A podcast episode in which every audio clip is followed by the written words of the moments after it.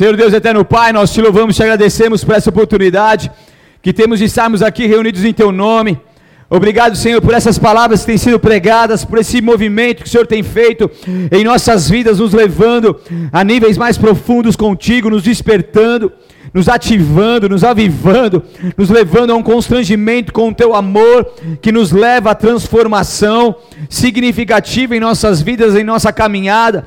Eu te peço, Senhor, que em nome de Jesus nossos corações continuem abertos aqui nessa noite, que o Senhor continue falando a todos nós, que os nossos pensamentos estejam cativos a Ti, que não venhamos ser roubados, que não haja nenhuma divagação da mente, Senhor, nenhum pensamento em outro lugar, Senhor, em nome de Jesus, nós te pedimos que o Teu Santo Espírito traga equilíbrio sobre as nossas emoções agora, que essa palavra seja ungida pelo Teu Espírito e que ela possa realmente penetrar nos mais profundos corações, produzindo os frutos, realizando os seus propósitos para que o teu nome seja glorificado.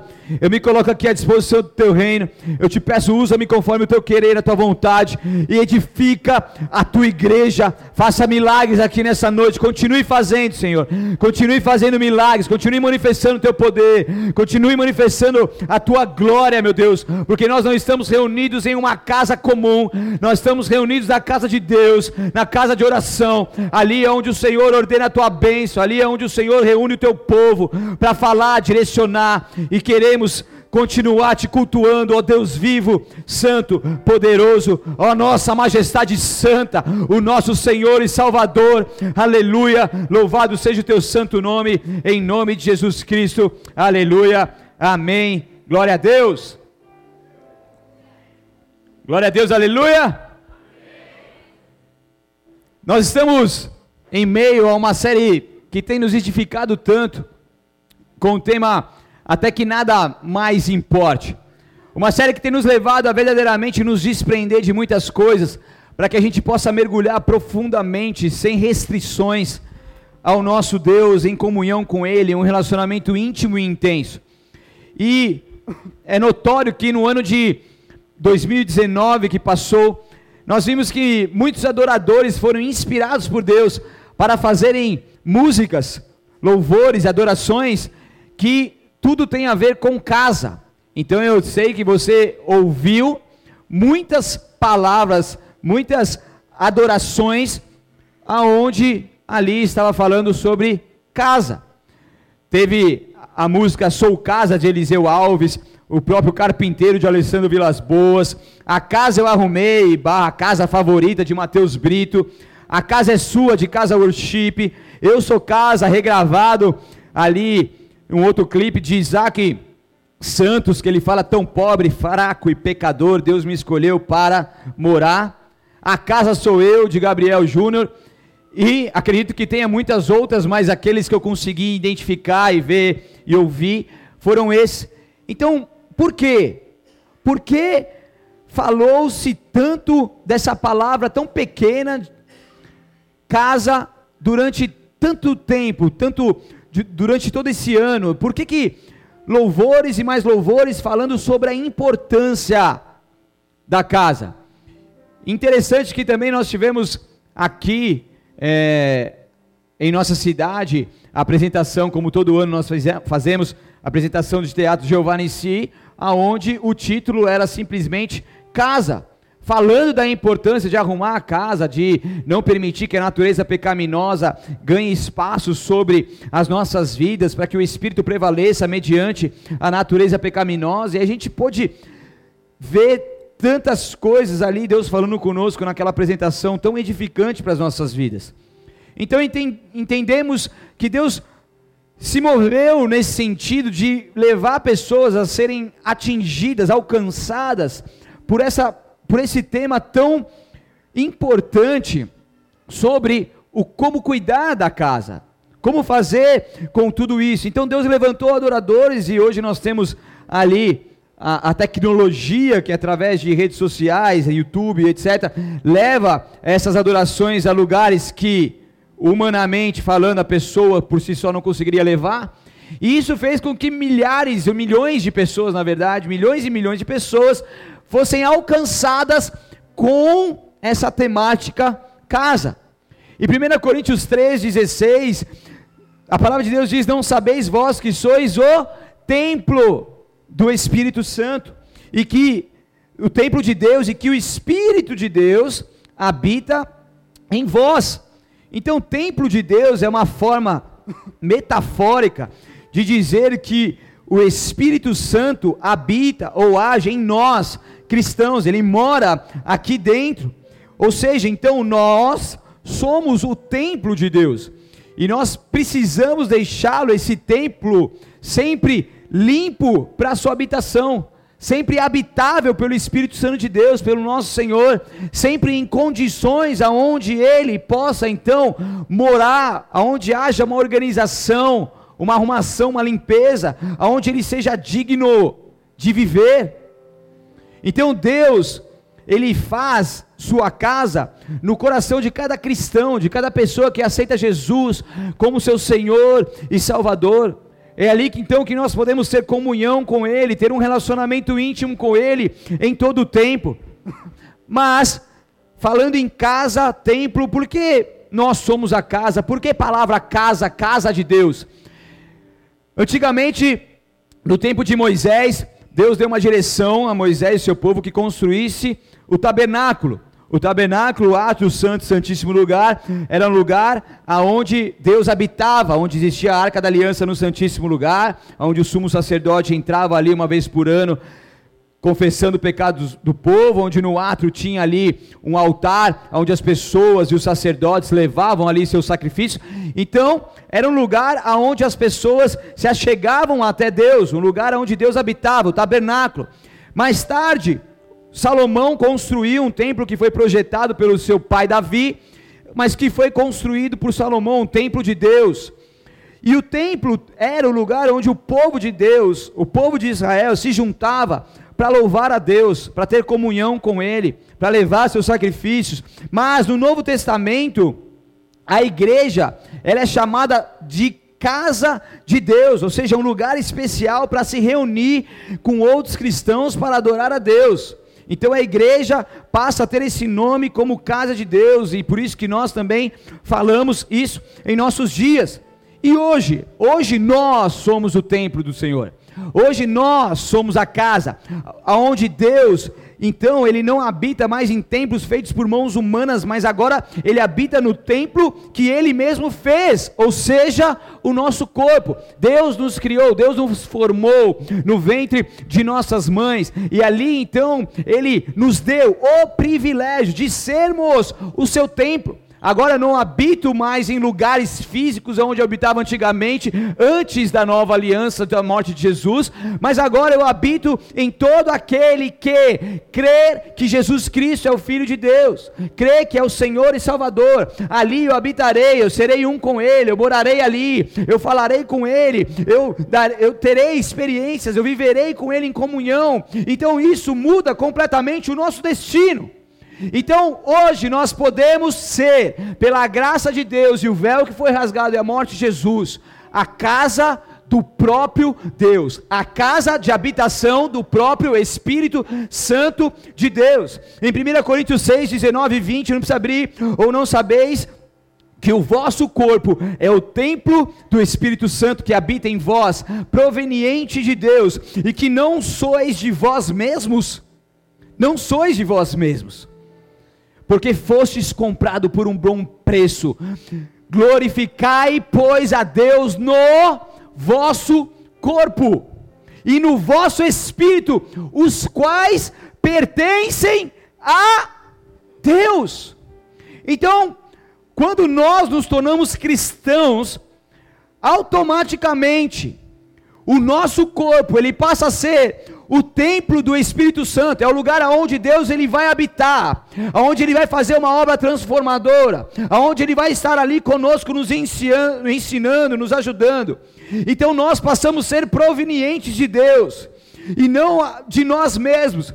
E por que isso? Porque a gente foi comprado por um bom preço. E isso faz com que nós venhamos a glorificar, pois a Deus no vosso corpo.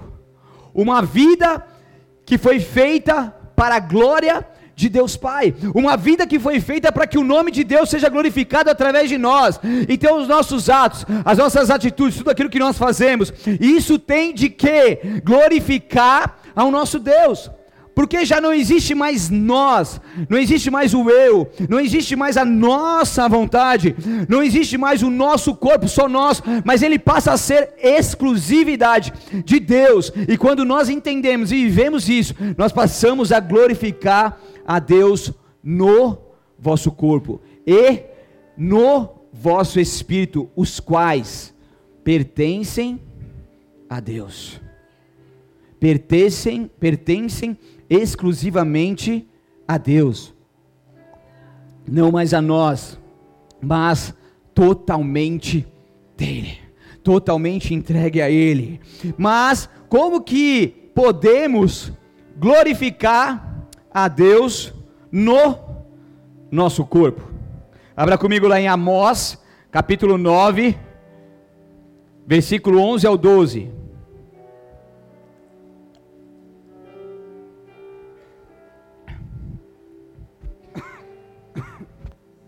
Como que nós podemos glorificar a Deus no nosso corpo? E agora a gente vai mergulhar, hein? Tá comigo, pastora? Pegou seu snock? Seu pé de pato? Vamos mergulhar para o Amós 9. Pode procurar, tá na Bíblia, tá? Ele é pequenininho, mas tá aí. Quem não achou, diga misericórdia. Abre qualquer lugar, faz cara de paisagem e me ouça. Amós 9, 11 ao 12. Diz assim: Naquele dia restaurarei a tenda caída de Davi e consertarei seus muros quebrados. Das ruínas a reconstruirei, restaurarei sua antiga glória. Israel possuirá o que está, o que restar de Edom e de todas as nações que chamei para serem minhas o Senhor falou e fará essas coisas. Entenda aqui comigo esse contexto. O profeta Amós, ele é contemporâneo de Isaías e Miqueias. Ele morava em Tecoa. Tecoa era uma vila, uma pequena vila, 16 quilômetros ao sul de Jerusalém. E ele trabalhava, sabe com quê? Com gado.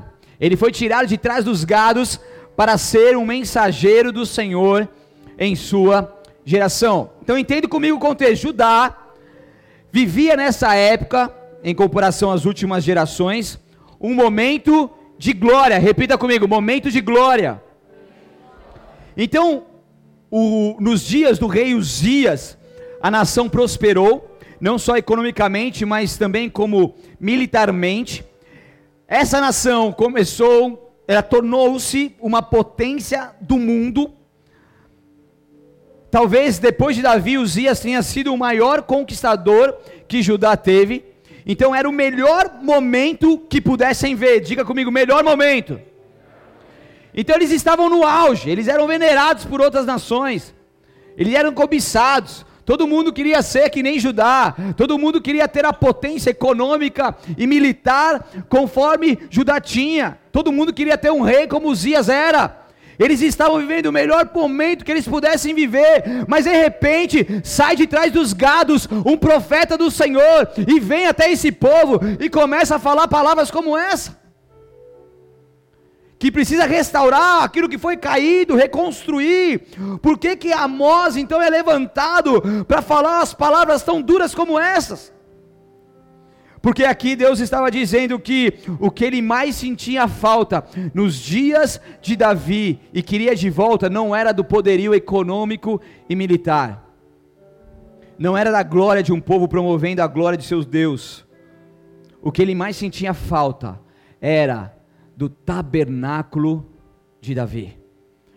Em outra versão ele diz: Levantarei o tabernáculo caído, repararei as suas brechas, e levantando-o das suas ruínas, restaurá-lo-ei como fora nos dias de antiguidade.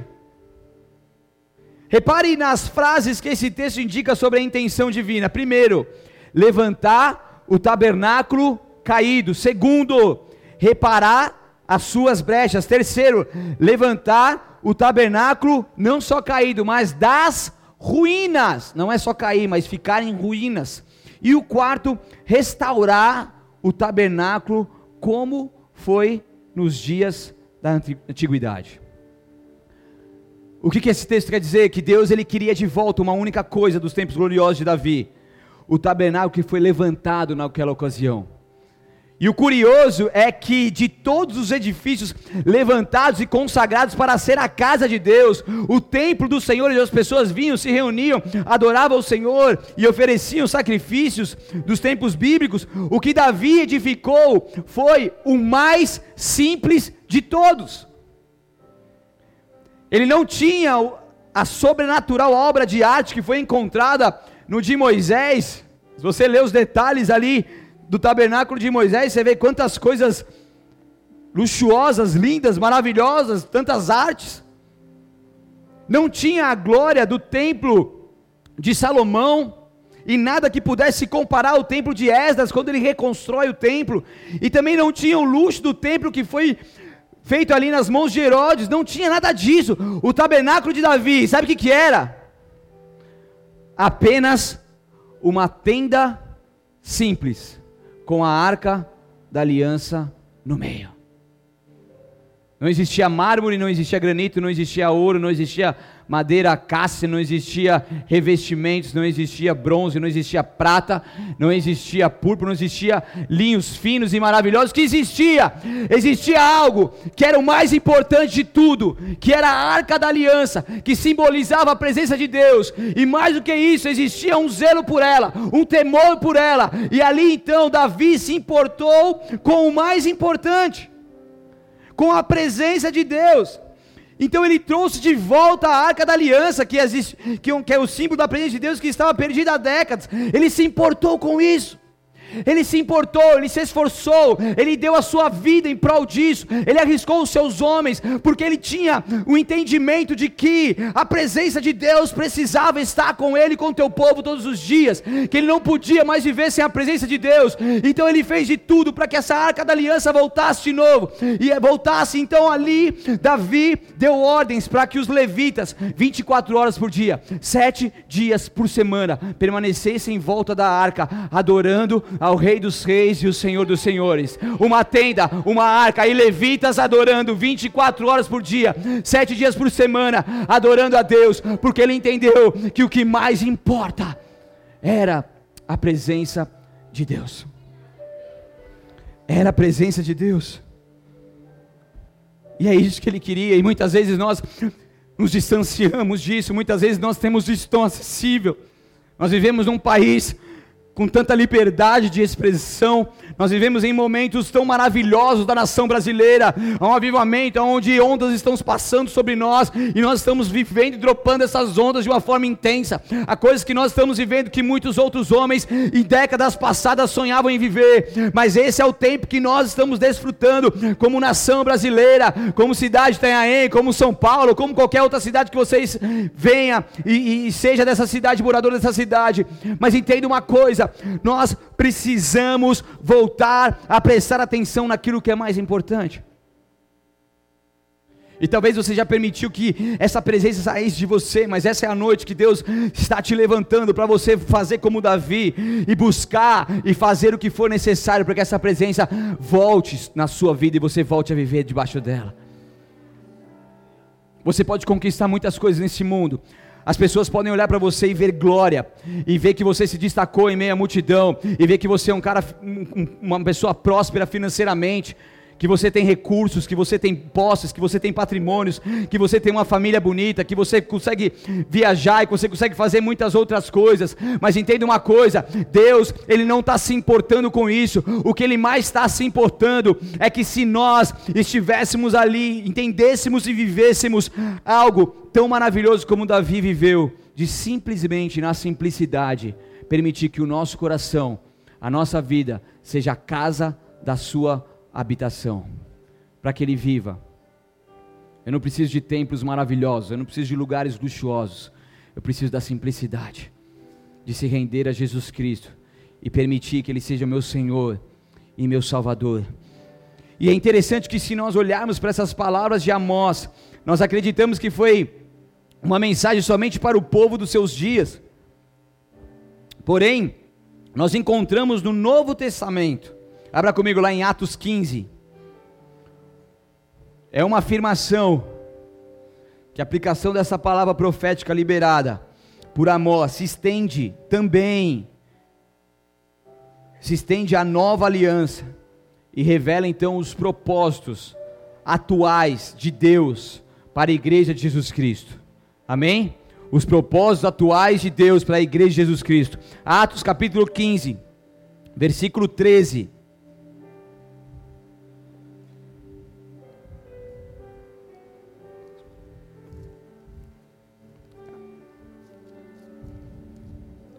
Atos 15,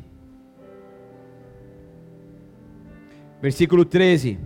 Quando terminaram de falar, Tiago se levantou e disse: Irmãos, ouçam-me. Pedro lhes falou sobre como Deus visitou primeiramente os gentios para separar dentre eles um povo para si e isso está em pleno acordo com o que disseram os profetas, como está escrito: Depois disso, voltarei e restaurarei a tenda caída de Davi, reconstruirei suas ruínas e a restaurarei, para que o restante da humanidade busque o Senhor, incluindo os gentios, todos que chamei para serem meus. O Senhor falou, aquele que tornou essas coisas conhecidas desde a eternidade até aí.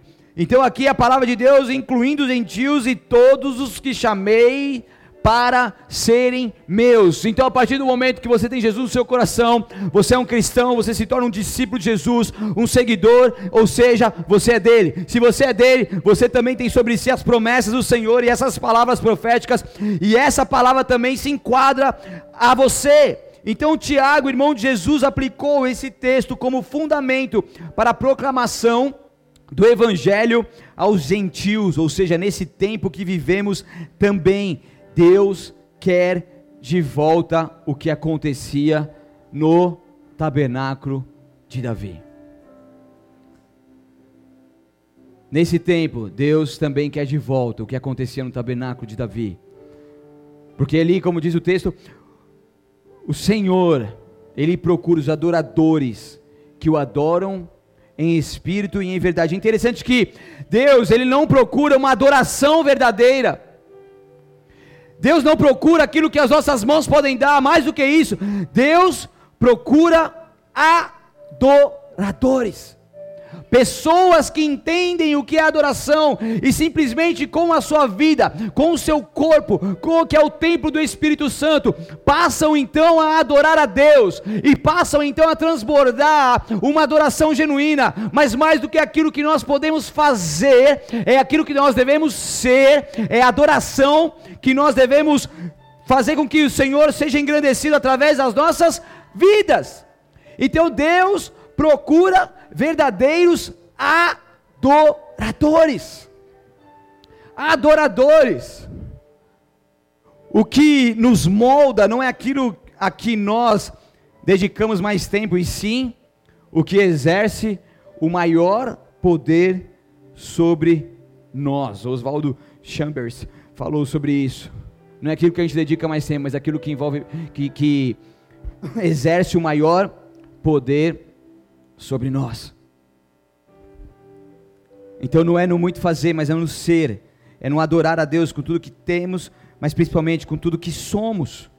Então para que isso aconteça, nós precisamos precisamos ser pessoas dispostas a limpar o local da sua habitação, a limpar a casa, a fazer o que for necessário, aquilo que nós somos, para que as nossas vidas venham ser completamente limpas e cuidadas para que o nosso Deus possa habitar. Jesus disse sobre o maior mandamento, que é amar a Deus acima de tudo. Em Marcos 12, 30 diz: Amarás, pois, o Senhor teu Deus, de todo o teu coração, de toda a sua alma, de todo o seu entendimento, com toda a sua força. Quando o Senhor revela esperar que nós o amemos com tudo que há em nós, ele está apontando para o fato de que ele quer ser o mais importante de nossas vidas. Deus não divide a glória dele com ninguém. Ele não fala assim, ama com toda, ama com, com quase tudo que você tem. Ama com intensidade, ama só com alguma parte, não. Ele está dizendo: ame de todo o seu coração, de toda a tua alma, todo o seu entendimento, toda a sua força. Ou seja, ame por completo ao seu Deus, entregue por completo, é o 100% a Ele, porque Ele quer sim ser o mais importante em nossas vidas. A gente não pode servir a dois senhores, ou a gente agrada a um desagrada a outro. A gente precisa escolher um. E esse um Senhor é o nosso Deus que não divide a glória dele com ninguém, porque não porque Deus precise disso, mas porque se não dermos a ele esse lugar, jamais nos doaremos a esse relacionamento como deveríamos. É um lugar exclusivo a ele, que pertence somente a ele. Nós fomos criados para buscar a Deus e o buscarmos com intensidade, para nós termos um encontro genuíno com Jesus Cristo, para podermos ter uma conversão verdadeira e metanoia sobre as nossas vidas, ao ponto de irmos por tudo ou nada, até que nada mais importe. O que precisa ser retirado dessa casa, que é você, que não condiz mais com a palavra de Deus? Entenda uma coisa: se você ilustrar a sua vida e colocar numa visão mais uma visão macro, como uma casa mesmo, como se fosse a sua casa.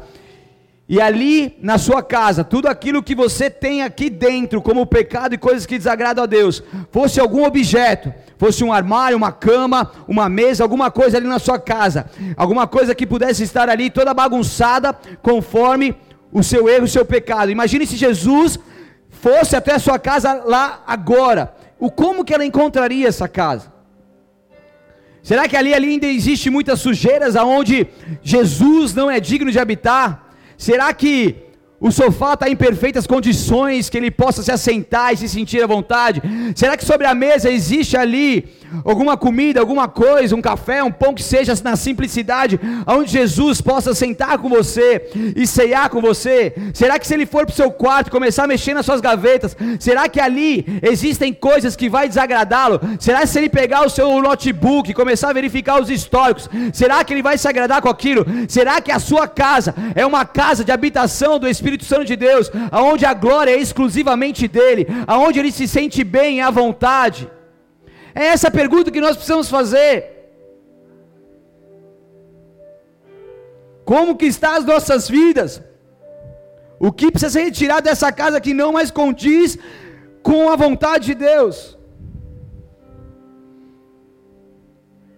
Eu gosto muito daqueles programas onde Vem pessoas experts em design, arquitetos em decoração, e vem pega uma casa toda bagunçada e deixa um brinco linda, maravilhosa. Tem uns americanos que você que tá uma pessoa lá no, numa loja grande de materiais de construção, daí eles pegam aquela pessoa, será que a gente vai naquela pessoa? Será que ela está precisando de alguma coisa? O que, que ela está comprando? Será que ela está fazendo alguma reforma? Vai lá, começa a entrevistar a pessoa, e daí fala com a pessoa assim, ó, você quer que eu vou na sua casa agora e resolva o seu problema? Imagina que sonho, a pessoa pensa que é um pegadinha e tal. Tá bom, vai lá, tudo, lógico, tudo TV, né? Daí vai lá e vê os problemas que tem na casa. Daí o cara fala assim: é o seguinte, eu me comprometo a arrumar tudo isso, você topa? Eu topo, em tantos dias eu vou fazer isso, aleluia. Sete dias, dez dias, uma semana, um mês. A gente vai deixar isso aqui assim, ó. Tem esse projeto, tal, tal, tal. Vamos fazer assim, tudo bem? Tá de acordo? E vai lá em tempo, em, em tempo recorde, alguns dias, vem com uma estrutura linda, maravilhosa, com vários profissionais da área, com todo o equipamento necessário para fazer o melhor. E de repente, poucos dias, você vê as fotos antes e depois. E você fala: que maravilha! É isso que eu quero para mim, é ou não é? Quem que não sonha? Quem que já teve uma oportunidade dessa? Alguém bateu na sua porta e falou assim: vou arrumar toda a sua casa. Levanta a mão algum programa de TV, lata velha no seu, no seu, seu carro. Todos têm esse sonho, mas não é na sua porta que vai bater alguém e vai falar, vou arrumar toda essa casa. É algo que nós precisamos fazer. Eu tenho esse sonho maravilhoso, mas eu não posso ficar esperando isso, porque talvez isso nunca vai acontecer. É algo que nós precisamos agir. Nós precisamos nos esforçar para poder cuidar da nossa casa. Entenda uma coisa: e o mundo natural, ele, ele também anda com o mundo espiritual. E muitas vezes a gente não dá valor à nossa casa física, porque também a gente não está dando valor à nossa casa espiritual. Estão comigo ou não? A gente vai, a gente vai, a gente vai sortear umas 10 casas, a gente vai sair daqui, uns 10 diáconos vai até a sua casa hoje para ver como tá, tá bom? Pode ir? Pode? Tem uns 5 que falou que pode, né? Ó, que eu tenho um furacãozinho em casa, hein, mano. Mano, hoje a louça, mano, tem, tem um dia que a louça parece um monte, mano. Daí eu falei assim, pastora, vai dormir, vai, vai descansar. Daí meu Senhor amado. E aí, primeiro você tem que organizar a louça, porque é tanta louça, tem que organizar. E vai jogando, né? Tem umas pessoas lá em casa que vai jogando, vou falar quem que é, mas vai jogando. Eu tento pelo menos organizar. Daí você tira os talheres todos, coloca aqui, coloca os pratos, coloca os potes, coloca os copos. E vai lavando por etapa, porque você não dá conta. Fiquei quase uma hora lavando louça. É brincadeira, mano. Meu dia de preparar a palavra, sorte que eu fiquei orando, né? Enquanto eu lavava a louça, eu ficava lá adorando ao Senhor. Eu falei, glória a Deus. Daí você nem sente. Mas nós precisamos cuidar da nossa casa. Amém? Então, em meio a tudo isso, qual que é a nossa responsabilidade? Como casa de Deus. Abra lá em Salmos 27, versículo 4, por favor.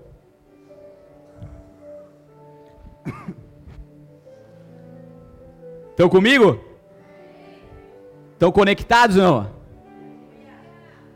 Posso continuar? Nossa, só uns 10 falaram que pode, mano. Vocês querem que eu pare? Eu paro. Salmos 27, 4 diz: A única coisa que peço ao Senhor, o meu desejo é morar na casa do Senhor todos os dias da minha vida para contemplar a beleza do Senhor e meditar em seu templo. Então, em meio a tudo isso, qual que é a nossa responsabilidade? Primeiro, que nós vemos nesse contexto, prioridade. Uma coisa peço ao Senhor. Davi poderia ter praticamente o que, o que quisesse, mas ele resolveu o que? Pedir o mais importante. É a mesma uma coisa que a gente já falou aqui, onde Jesus fala de Marta. É a mesma uma coisa que fez com que Paulo abrisse mão de tudo. É quando Deus se torna tão importante que o resto perde a sua importância. É uma coisa que traz toda a importância necessária e exclusiva em Deus. É quando nós temos esse contato com uma coisa onde as renúncias elas não passam a ser difíceis demais para a gente encarar. A gente simplesmente faz as coisas que nós precisamos ofertar no altar do Senhor, as nossas renúncias, as nossas coisas que nós precisamos colocar no altar, como uma oferta mesmo de atitude, daquilo que nós ainda estamos aprisionados, daquilo que nós ainda estamos enraizados, nós passamos a colocar, não com dor em nosso coração, mas como algo natural que se tornou um poder de Deus que tem operado em nós, que nos leva a verdadeiramente renunciar. E a gente faz com alegria em nossos corações. Quem já fez uma coisa muito difícil com alegria no coração? Muita gente, não é? Não é? Cara, é uma coisa muito difícil, mas você faz com tanta alegria, é, tão, é tão Deus falando com você e te funcionando, que você não, não, não faz cálculos naturais, você não mede esforços naturais, você simplesmente é movido pelo Espírito de Deus. Então, além da prioridade, tem a petição. Uma coisa peço ao Senhor.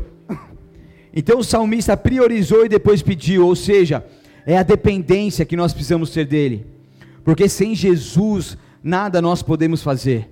É quando nós buscamos ao Senhor, Deus, eu preciso de Ti, que o Senhor vai à frente, eu peço a Sua ajuda para que o Senhor me capacite a deixar essa casa, que é Tua habitação, limpa, cheirosa, ilustrada, iluminada, brilhosa, para que o Senhor habite em honra. Em honra. E também depois de pedir, ele buscou. Davi não só orava por isso, mas ele estava determinado a buscar essa uma coisa. É nós agirmos em perseverança nessa busca e se aproximarmos cada vez mais da santidade de Deus ao ponto de o poder das trevas perder as suas forças em nós. É quando nós nos nos conectamos cada vez mais profundamente com Deus, vivemos num nível de santidade tão gostoso e tão maravilhoso, que o poder das trevas, os vícios, as dificuldades, aquilo que, que não agrada a Deus, começa a perder as suas forças de uma forma tão milagrosa e tão sobrenatural.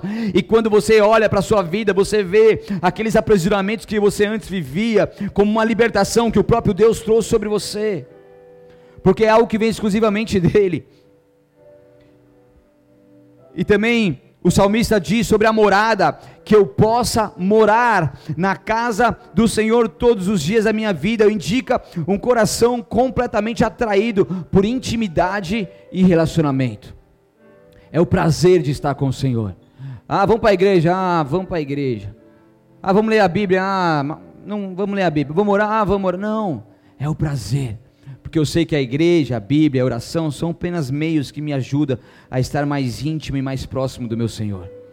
É um relacionamento com Ele, em vez de encontros ocasionais e religiosidade, é intimidade é intensidade, não é só buscá-lo e limpar a casa, é o querer fazer isso. Eu arrumo minha casa por prazer, porque eu não suporto bagunça, eu não quero viver em minha bagunça, eu não quero andar sobre a sala e pisar nos brinquedos ali, eu não quero sentar na mesa e ter migalhas de um café da manhã anterior, eu não quero ir lá na minha louça e colocar mais um prato e ver que tem ali uma pilha, eu não quero abrir minha geladeira e ver ali um monte de sujeira, eu não quero abrir a minha gaveta e ver ali um monte de papéis de tantas coisas anteriores que ainda me aprisionam. Eu não quero isso. Eu quero um lugar aonde eu possa viver, uma casa limpa e habitável, uma casa aonde seja gostoso de ficar. Ou seja, é o querer fazer isso. Eu quero fazer isso, Senhor. Eu quero limpar a minha casa. Senhor, eu quero limpar a minha vida. Eu quero que esse templo do Espírito Santo de Deus esteja cada vez mais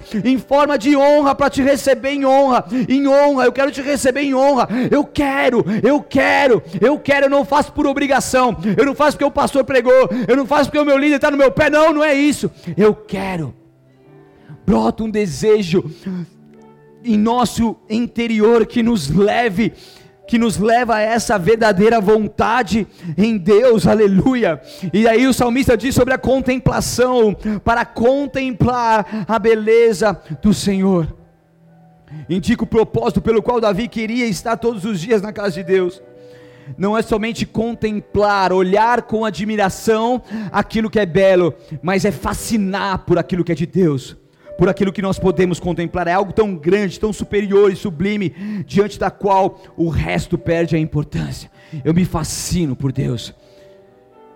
Eu não só contemplo, mas eu me fascino por Ele. E depois fala sobre a meditação. Meditar no seu templo, revela então um segundo propósito, além da contemplação, essa palavra meditar é traduzida do hebraico bakar, que significa buscar, perguntar, considerar, refletir. Não só meditação, mas uma busca, perguntas, questionamentos, considerações e reflexão que te leva verdadeiramente a cumprir e viver toda essa meditação. Então fala de alguém que estuda, que examina, investiga as coisas de Deus com a pessoa que decidiu procurá-lo e conhecê-lo melhor. Essa busca que deve arder no seu coração, essa intensidade que te faz buscar, perguntar, considerar, refletir que te faz estudar, examinar, investigar as coisas de Deus. É aquela fome e sede por Deus, não é fome de sede de qualquer coisa, porque muitas vezes a gente fala de fome de sede, mas a gente se, se sacia por qualquer coisa que colocam na nossa mesa. Se você tiver faminto e chegar na sua casa e não tiver nada para comer, mas tem uma pizza de anteontem lá gelada e uma coca sem gás, você vai comer aquilo porque é aquilo que tem para comer. Mas o que nós estamos falando é de uma fome e sede pela palavra de Deus, pelo maná, pela, pelo pão vivo do Senhor, pelo pão fresco dos céus. É uma fome, uma sede por coisas frescas. Você não pode, você não pode querer comer coisas amanhecidas de outros dias, de outras batalhas. O que Deus tem para você é algo fresco, é algo dos céus, é algo que você precisa procurar e decidir, então buscar, encontrar e viver e comer e desfrutar disso. É fome e é sede por Ele.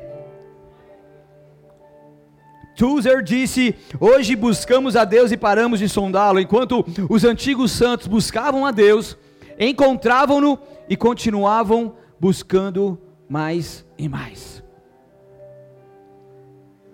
É algo que precisa brotar no nosso coração que nos leva a uma busca contínua, uma busca mais e mais. Ah, eu li a Bíblia toda, mas eu quero ler mais. Eu gostei. Eu, eu fui despertado por essa palavra. Tantas e tantas pessoas nunca tinham lido a Bíblia toda, mas eu entendi. Isso não é simplesmente um livro qualquer, mas é a palavra viva de Deus. Isso é um pão fresco. Isso é algo que me alimenta. E eu estou lendo ali, por mais que eu tenha um compromisso de ler três capítulos por dia, Deus está falando comigo. Deus está me dizendo coisas. Deus está me mostrando coisas. Eu tenho essa vontade, eu quero buscá-lo, Senhor, porque um dia eu encontrei e eu quero continuar encontrando, meu Deus. Eu tenho, quero buscá-lo porque eu vivo um relacionamento íntimo com Ele, mas eu quero viver ainda mais intimamente com Ele. Eu tenho uma comunhão com Ele, mas eu quero ter uma comunhão mais intensa com Ele. É uma busca contínua. Não pare no meio do caminho, não pare tudo aquilo que você já viveu até aqui. Não simplesmente se deixe levar pelo comodismo e pelo conforto, mas ouse rompa em fé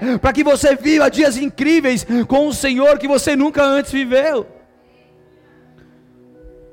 Rompa isso em nome de Jesus. Rompa isso, rompa isso e não se permita permanecer em uma superfície. É operação casa limpa até que nada mais importe.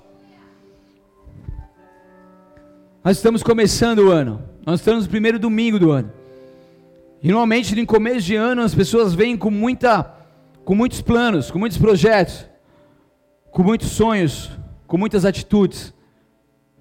Mas infelizmente, muitos deles começam muitas coisas, mas vai passando os meses e as forças vão se perdendo e vai chegar no final do ano aquilo que começou a milhão já se perdeu. É incalculável o número de pessoas que fazem. Em São Paulo tem muito, aqui eu não vi muito, mas em São Paulo tem muito, aqueles planos anuais, semestrais de academia. E é incontável as pessoas que eu já percebi que fizeram e foram alguns dias, um mês no máximo e pararam de ir. Porque muitos vão na empolgação. Entenda uma coisa: a sua vida com Deus não é uma vida de empolgação, não é uma vida almática não é uma vida de decisões da alma, das emoções. A sua vida com Deus é uma vida de intensidade do Espírito. É o Espírito Santo de Deus em você, que habita em você, que te leva não somente a começar, mas continuar, perseverar e concluir aquilo que você começou. E quantas e quantas pessoas sofrem por não conseguirem concluir coisas simples da vida, como uma faculdade, um curso, como uma leitura da Bíblia, como a leitura de um livro, como um exercício físico, como um posicionamento que você assumiu perante a sua família, perante Deus em fazer, mas você começou a fazer e depois você parou. E quantas pessoas ainda não conseguiram romper isso? E tem pessoas que estão vivendo em ciclos. E você tem vindo de geração em geração. E você tem sido mais uma pessoa da sua geração que não está rompendo para você viver algo novo com Deus. Mas eu sei que eu estou no lugar que é a casa do Senhor. E eu sei que eu estou num ambiente profético. E eu sei que o Espírito Santo de Deus revela somente aquilo que Ele quer curar e transformar. Então, se você é essa pessoa, você entender e crer nisso, você vai romper em fé. E essa maldição que você tem carregado de ciclos que não se fecham, vai ser finalizada na sua vida nessa noite, a partir dessa noite, em nome de Jesus. Eu declaro isso. Creia, tão somente creia, e você verá a glória de Deus. E entenda uma coisa, igreja: toda vez que você se compromete a fazer algo, toda vez que você entende tudo isso está sendo pregado, e toda vez que você começa a se posicionar para arrumar a sua casa, o inimigo sutilmente se levanta para tentar tirar você do foco. Ah, comecei a impulsar. Meu, não sei quem ficou doente, não sei o que aconteceu. Ah, bateu o carro, furou o pneu. Aconteceu alguma coisa. Entenda uma coisa: tudo isso não é nada comparado àquilo que você está entendendo e buscando verdadeiramente em Deus. Então, se essas coisas estão acontecendo para tentar tirar você do foco, faça com que isso seja apenas um impulso para te levar além. Permita que isso te fortaleça ainda mais, fortaleça mais ainda a sua fé, te faça buscar com mais intensidade, te faça jejuar ainda mais. Estão se levantando para tentar te destruir. Estão se levantando para tentar tirar você do foco, para tentar fazer com que você não concretize esse sonho que Deus colocou no teu coração, essa promessa dele. Entenda uma coisa, usa isso como impulso que te leva além, porque em meio às provações a nossa fé é fortalecida. Em meio às provações é que nós estamos no caminho certo, mas por favor, não desista no meio dele não dê vazão a isso, não potencialize o poder das trevas. Entenda uma coisa: você tem o seu Deus vivo e poderoso ao seu favor, você tem o Senhor da guerra, você tem o Rei dos Reis, você é aquele aonde o próprio Deus habita, você é a casa dele, você é o lugar aonde o Espírito de Deus, o poder dos céus, o Dunamis está ali dentro, portanto, creia nesse poder que está aí, essa glória de dentro tem que se manifestar. Essa glória de dentro tem que se manifestar.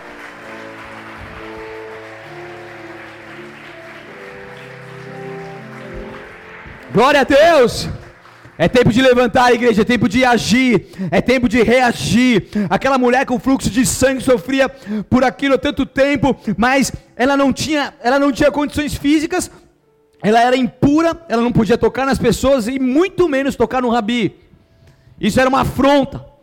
Ela era rejeitada, ela vivia triste, acamada, esquecida, mal vista pela sociedade, mas de repente, essa mulher, ela ouve falar de um homem chamado Jesus que cura as pessoas, e o que ela fez? Ela foi como ela estava.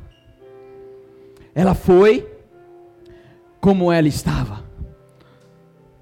Talvez você se sente como essa mulher, ou algumas características dessa mulher. Talvez se sente uma pessoa rejeitada, uma pessoa triste, uma pessoa esquecida pela sociedade, uma pessoa aonde tem na sua prateleira diversos inúmeros inúmeras derrotas. E aonde você se paralisa no trauma e o medo de falar: "Deus, eu não quero mais acumular nenhuma derrota na minha vida". E isso te paralisa, mas o que Deus está te falando? Venha como está. Você está triste, você se sente derrotada, você se sente esquecida, esquecido, rejeitada. A sociedade já não te olha mais com bons olhos. Venha.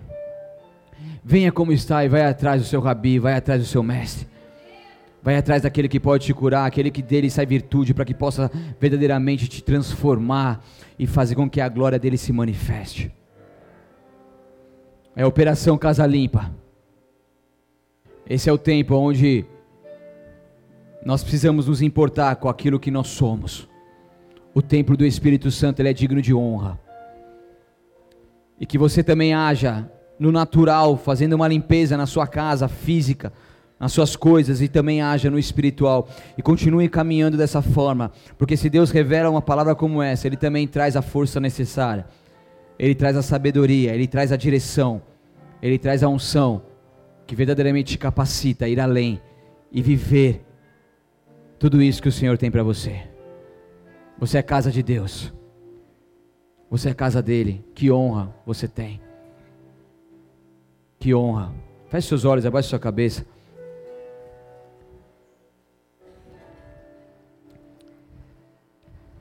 Talvez você entrou aqui nessa noite pela primeira vez, ou você veio já algumas vezes, ou já foi a algum culto cristão e você já aceitou Jesus Cristo como seu Salvador, ou você já teve essa oportunidade, mas nunca aceitou, nunca foi por tudo ou nada. Nunca se rendeu por completo a Ele. Nessa noite, Deus te conduziu até aqui, Deus está falando com você. Deus está te direcionando, Deus está te capacitando. Deus está te mostrando aquilo que Ele precisa, que Ele quer fazer na sua vida. Então, se você é essa pessoa que quer se render completamente a Ele, eu quero orar pela sua vida, eu quero fazer uma oração por você, eu quero te ajudar. Então, sem hesitar, você que é essa pessoa que quer Jesus, levante uma das suas mãos bem alto. Enquanto as pessoas estão com seus olhos fechados, Esse é o momento entre você e Deus. Deus te chamou, Deus te escolheu. Oh, Santo Deus. Deus está te libertando da prisão. Deus está curando as suas feridas. Deus está restaurando a sua sorte. Se há mais alguém, levante uma das suas mãos bem alto e faça melhor. Fique de pé no seu lugar. Essa é uma atitude que você faz a Ele, não a nós. Levante o seu lugar. Esqueça quem está ao seu redor. Levante o seu lugar. Deus está te chamando. Deus está te chamando. Santo, Santo, Santo Deus.